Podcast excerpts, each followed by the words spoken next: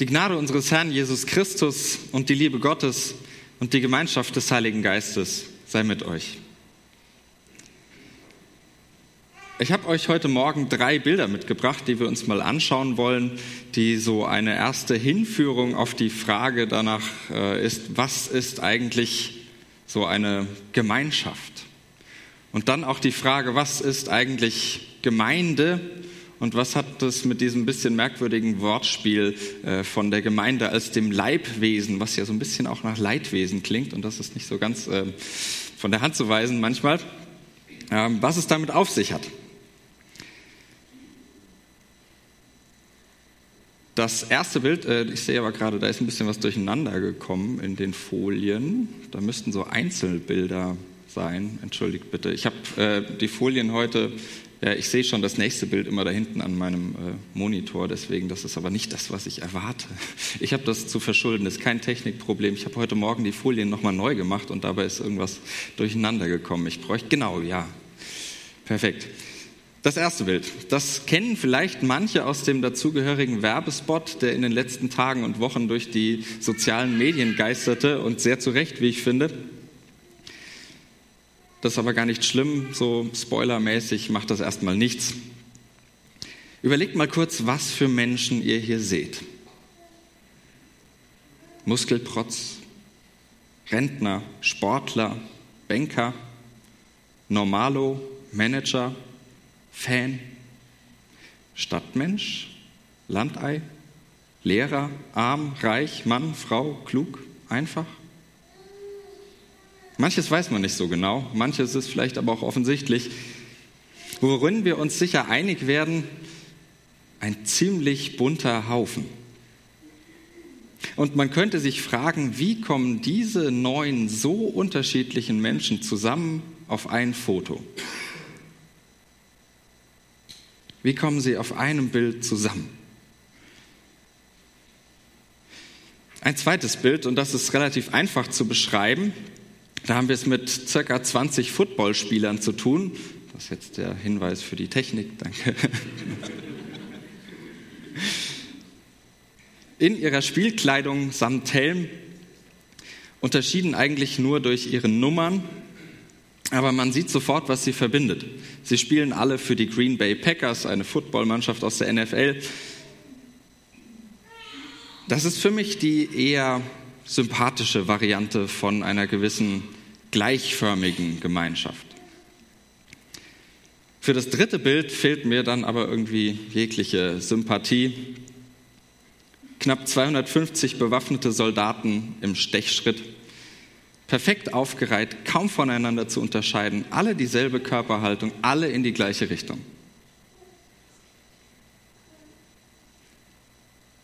Drei Bilder von Menschengruppen und eine eigentlich ganz einfache Frage. Was wäre dein Ideal von einer Gemeinschaft? Und eine vermeintlich schwierigere Frage, welches dieser Bilder zeigt dein Ideal von Gemeinde? Einer der größten Autoren des Neuen Testaments, viel geschrieben, ganz berühmt und bekannt, der hat auch so seine Idee von Gemeinschaft. Genauer von christlicher Gemeinschaft. Paulus. Und da blicken wir heute, das haben wir schon gehört, mal ein bisschen rein an einen ganz prägnanten, vollgepackten äh, aber auch sehr, sehr schönen Text, wie ich finde. Aber bevor wir dazu kommen, machen wir mal so einen kleinen Faktencheck und sammeln mal ein paar Daten. Ähm, ich glaube nämlich, dass das für dieses Thema ganz hilfreich ist, sich die Situation, in der wir eigentlich stecken, mal vor Augen zu führen. Und sammeln ein paar Daten. Was überhaupt eine Gemeinschaft ausmacht, das kann man sich schnell überlegen und schnell klar machen. Sie stellt in irgendeiner Form eine Einheit dar, etwas Verbundenes. Irgendwie gehören Menschen in Gruppen zusammen. Die weltweite Kirche als Ganze, die ist zum Beispiel so eine besondere Gruppe. Nur, wenn ich an diese Kirche denke, an diese weltweite Kirche, was bedeutet dann diese Gemeinschaft? Wo ist denn da etwas Verbundenes? Wenn du allein mal anhand des Telefonbuchs, natürlich online, ähm, die Siegener Kirchenlandschaft durchgehst, dann kommst du allein schon ins Buchstabieren. Adventisten, Baptisten, Calvaryisten, deutsche Zeltmissionisten, evangelisch-freikirchlich, frei-evangelisch, gemeinschaftsverbunden, Heiligkreuz in Weidenau, international sogar bei uns im Haus und natürlich Jesusgemeinden. Oh, nee, verguckt, die gibt es im Telefonbuch nicht. Aber katholische, lutherische, melanchtonische, neuapostolische, orthodoxe, viele mit Pastor, Pfarrer oder Priester. Bei R und Q, da hat man Ruhe. Sankt irgendwer wie Sand am Meer, treu biblische, urchristliche und christliche Versicherte, Weststraße x-beliebige in der Ypernstraße und dafür gibt es Zeugen. Dankeschön. Und man stellt sich die Frage, wer soll da den Überblick behalten? Und vor allem, was für eine Art von Gemeinschaft soll diese weltweite oder allein schon diese Siegener Kirche sein? Und das Bild wird ja ehrlicherweise nicht viel einheitlicher, wenn wir nicht auf ganze Gemeinden schauen, sondern auf die einzelnen Menschen, aus denen diese Gemeinden zusammengesetzt sind. Manchmal so bunt wie der Haufen in unserem ersten Bild. Wenn du das wahrnimmst, wie geht's dir damit? Schmerzt das? Oder findest du das verrückt? Ist dir das egal? Macht dich das vielleicht glücklich? Weckt das Interesse? Oder macht das vielleicht sogar Angst? Wie auch immer du dazu stehst, irgendwie bleibt doch die Frage, was ist denn das Ideal? Mit Paulus haben wir da heute eine sehr markante Stimme vor uns. Dazu kommt noch meine natürlich immer vorgeprägte Interpretation dieses Textes. Und wie bei so vielem führt das dazu, dass wir es eben nicht mit dem, sondern mit einem Ideal zu tun bekommen. Mit einem Idealbild von Gemeinde. Weil das Neue Testament sich da schon nicht so ganz einig ist. Und weil verschiedene Menschen das auch noch unterschiedlich lesen. Aber sogar dafür scheint mir das Werkzeug, das Paulus an die Hand gibt, ganz hilfreich zu sein. Und wir hören mal rein ins zwölfte Kapitel des ersten Korintherbriefes. Da schreibt Paulus äh, in einer großen Metapher, und ich lese noch ein paar Verse vorher, ab Vers 4. Es gibt zwar verschiedene Gaben, aber es ist immer derselbe Geist. Es gibt verschiedene Aufgaben, aber es ist immer derselbe Herr. Es gibt verschiedene Wunderkräfte, aber es ist immer derselbe Gott. Er bewirkt das alles in allen. Und ab Vers 12. Es ist wie beim menschlichen Körper. Er bildet eine Einheit und besteht doch aus vielen Körperteilen. Aber obwohl es viele Teile sind, ist es doch ein einziger Leib. So ist es auch mit Christus.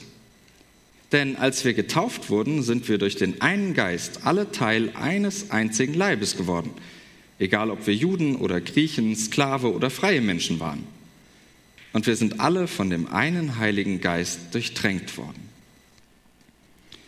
Der menschliche Körper besteht ja auch nicht nur aus einem einzigen Teil, sondern aus vielen. Selbst wenn der Fuß sagt, ich bin keine Hand, ich gehöre nicht zum Körper, er gehört trotzdem zum Körper. Und wenn das Ohr sagt, ich bin kein Auge, ich gehöre nicht zum Körper, es gehört trotzdem zum Körper. Wenn der ganze Körper ein Auge wäre, wo bliebe dann das Gehör? Und wenn er ganz Gehör wäre, wo bliebe der Geruchssinn. Nun hat Gott aber jedem einzelnen Körperteil seinen Platz am Körper zugewiesen, ganz wie er wollte. Wenn aber das Ganze nur ein Körperteil wäre, wie käme dann der Leib zustande? Nun sind es zwar viele Teile, aber sie bilden einen Leib. Deshalb kann das Auge nicht zur Hand sagen, ich brauche dich nicht. Oder der Kopf zu den Füßen, ich brauche euch nicht. Vielmehr sind gerade die Teile des Körpers, die schwächer zu sein scheinen, umso notwendiger. Die Teile des Körpers, die wir für weniger edel halten, kleiden wir mit besonderer Sorgfalt. Und gerade bei den unanständigen Körperteilen achten wir darauf, dass sie anständig bedeckt sind. Unsere anständigen Körperteile haben das nicht nötig. Doch Gott hat den Leib zusammengefügt. Er hat dafür gesorgt, dass die unscheinbaren Körperteile besonders geehrt werden. Denn im Leib darf es keine Uneinigkeit geben, sondern alle Teile sollen einträchtig füreinander sorgen. Wenn ein Teil leidet, leiden alle anderen Teile mit. Und wenn ein Teil geehrt wird, freuen sich alle anderen Teile mit. Ihr seid der Leib von Christus. Jeder einzelne von euch ist ein Teil davon.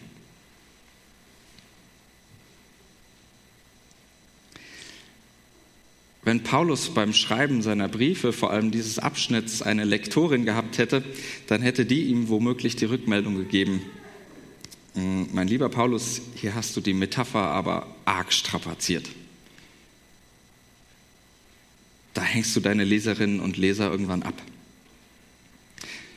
Nun hat er aber keinen Lektor, daher fragen wir mal, worum geht's hier eigentlich? Im Korintherbrief hat Paulus es mit einer Gemeinde zu tun, die man sich in etwa so bunt vorstellen kann wie unser erstes Bild. Korinth, das war eine blühende Hafenstadt und Handelsstadt und daher vielleicht für antike Verhältnisse so bunt wie heute Berlin, London, New York. Aus aller Welt bringen Menschen ihre Klamotten, Waren und Ideen mit. Ihre Gewohnheiten, ihre Sprache, ihre Moral, ihre Tradition Ansichten und Religionen. Und auch in der Gemeinde spiegelt sich das wieder, denn da hatte auch jeder so seine Lieblingstradition. Paulus schreibt das an einer Stelle, paulinisch, apollinisch, kephalisch, also von Petrus her, christlich. Und dann schreibt dieser Paulus einfach hier im zwölften Kapitel, am Ende ist es doch ein einziger Gott, dem ihr alles verdankt, was ihr habt und was ihr könnt.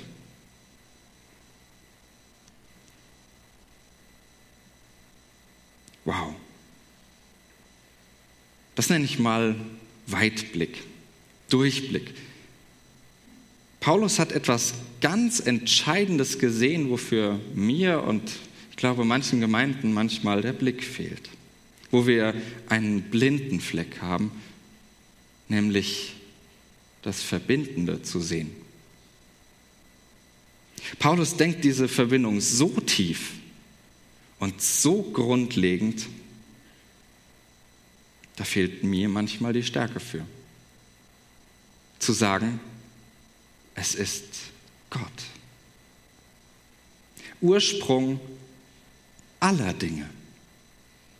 Egal was ist und passiert, es kommt aus dieser geheimnisvollen Gottwirklichkeit. Ist so. Diese Sichtweise kommt immer mal wieder abhanden. Und deswegen stellt Paulus sie an den Anfang dieses Kapitels, des zwölften Kapitels und erinnert daran. Liebe Gemeindeleute, egal was ihr könnt und tut, euch inspiriert derselbe Geist. Euch begeistert derselbe Jesus. Und wie gesagt, letztlich kommt ja alles irgendwie von dem einen Gott her. Paulus sucht das Verbindende. Und er findet es an einer, wie ich finde, nicht unsympathischen Stelle. Und ich? Und was machst du? Was fällt dir eher ins Auge? Die Unterschiede oder das Verbindende, die Gemeinsamkeiten? Ich muss sagen, mir imponiert dieser Blick auf das Verbindende. Und ich sage wirklich nicht, dass ich ihn immer hätte. Aber ich hätte ihn gern immer öfter. Dann könnte ich vielleicht diese großen Worte aus der großen Metapher von Paulus, von diesem einen Leib mit den unterschiedlichen Teilen, ehrlich mitsprechen und sagen, ja, jeder hat seinen Platz. Das ist schnell gesagt. Und besonders leicht mag das Menschen über die Lippen gehen, die vielleicht wie so eine zupackende Hand sind, die wie beide Beine im Leben stehen. Für die Köpfe, vielleicht sogar für die Herzens- und für die Bauchmenschen. Aber was ist, wenn du dich eher als der Blinddarm fühlst? Als kleiner Zeh, als eine Krampfader,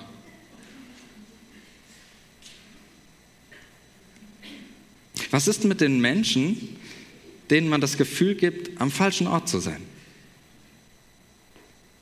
Mit den, bildlich gemeint, Pickelmenschen, die man bis aufs Letzte ausdrückt. Mit den gebrochenen Knochen, mit den Körperteilen, die jucken, die brennen und schmerzen. Paulus hat die irrsinnige Idee, dass selbst diese Körperteile, diese Teile des Körpers dazugehören, ihren Platz haben, wichtig sind. Dass all diese unterschiedlichen Menschen in der Gemeinde tatsächlich verbunden sind. Und er findet dafür dieses wunderbare Bild. Ihr seid der Leib von Christus, der Körper von Christus. Selbst wenn ihr so unterschiedlich seid, so unterschiedlich wie Leber und Daumen, so weit voneinander entfernt wie Fuß und Glatze meinetwegen, ihr gehört zusammen. Nicht möglicherweise. Nicht nur unter bestimmten Bedingungen. Nee, ist so. Ihr seid es. Wir sind es. Weil, bitte nicht wörtlich nehmen, das Blut Christi in uns fließt. Weil, bitte zu Herzen nehmen, das Leben des Gottessohnes in uns lebt. Es braucht schon ein, sagen wir es mal vorsichtig, ausgeprägtes Selbstbewusstsein, den Christus bei anderen in Frage zu stellen. Und im Bilde gesprochen sollte man dabei sich immer bewusst sein, dass man sich schnell ins eigene Fleisch schneidet.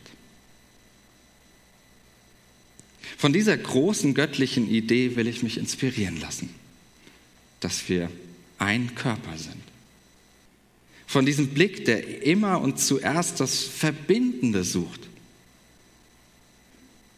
Denn unter diesem Licht bekommen dann auch die Unterschiede eine ganz andere Färbung. Paulus malt es ja so wunderbar aus. Was wäre denn ein Körper, der nur aus Augen bestünde? Der sieht vielleicht super, der sieht aber auch super merkwürdig aus. Wenn wir uns als Gemeinde und Gemeinden, als Christinnen und Kirchen in diesem Licht betrachten würden, was könnte das auslösen? Was könnte aufbrechen, wenn wir zuerst das Gemeinsame suchen? Versuchen zu verstehen, welche Funktion der andere oder die andere erfüllt anstatt einfach im Rausch der Angst irgendwas vorschnell zu amputieren. ich glaube und bin davon überzeugt, wo dieses Gemeinsame passiert, da geht ein Ruck durch den Leib Christi. Wo dieser verbindende Blick zustande kommt, da fährt die Gänsehaut über den ganzen Gemeindekörper. Ich glaube, wo wir das miteinander erleben, da lauschen wir dem Herzschlag Jesu, fühlen den Wind des Heiligen Geistes. Und da berührt uns die Ewigkeit Gottes. Mitten in unseren Gemeinschaften. Das wäre ein Wunder. Denn das können wir nicht machen. Dazu kommen wir, verzeiht die Anspielung, wie die Jungfrau zum Kind. Einen kleinen Geschmack davon bekommt man in diesem Werbespot, der schon angedeutet war, zu dem unser erstes Bild gehört. Was es auslösen könnte, was es bedeuten könnte, das Gemeinsame zu suchen und es zu finden. Das Video ist auf Englisch und äh, Dänisch, aber wir haben deutsche Untertitel. Und für die Hörerinnen und Hörer unseres Podcasts machen wir einen Link in die Beschreibung. Ein Werbespot, äh, diesen Aspekt blendet einfach aus und schaut mal auf den Inhalt äh, und die Aussage dieses Videos, was es auslösen könnte, das Gemeinsame zu suchen und zu finden. Mich berührt dieses Video Dich auch? Und jetzt stell dir mal vor, Christus würde uns verbinden. Der Christus, der sein Leben gibt für alle. Der Christus, in dem Gott, der Schöpfer, uns begegnet. Der Christus, der bei uns ist bis ans Ende der Welt.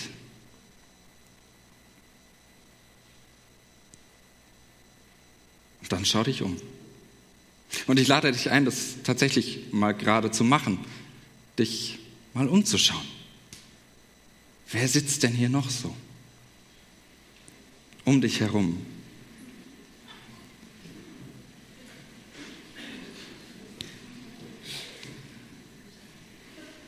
Und dann stell dir vor, Christus verbindet uns.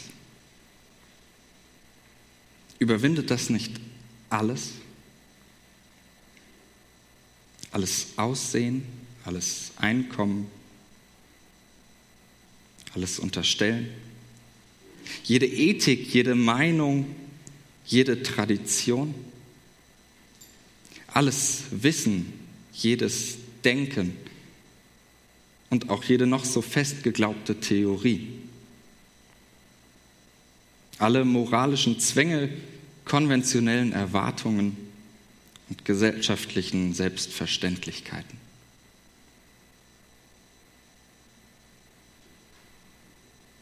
Wenn der Christus uns verbindet, uns als Gemeinde und Gemeinden zu einem Leibwesen macht,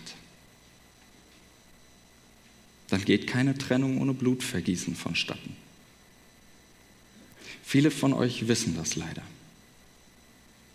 Umso mehr lasst uns auf das Gemeinsame schauen, uns von diesem Blick inspirieren lassen.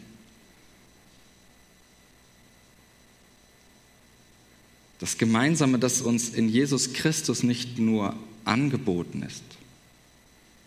Ein nice to have, sondern vorgegeben. Weil wir alle, wenn auch ganz unterschiedlich und mit all unseren Unterschiedlichkeiten, weil wir an ihm hängen und nur an ihm. Und der Friede Gottes, der höher ist als all unsere Vernunft, bewahre eure Herzen und Sinne in Jesus Christus. Amen.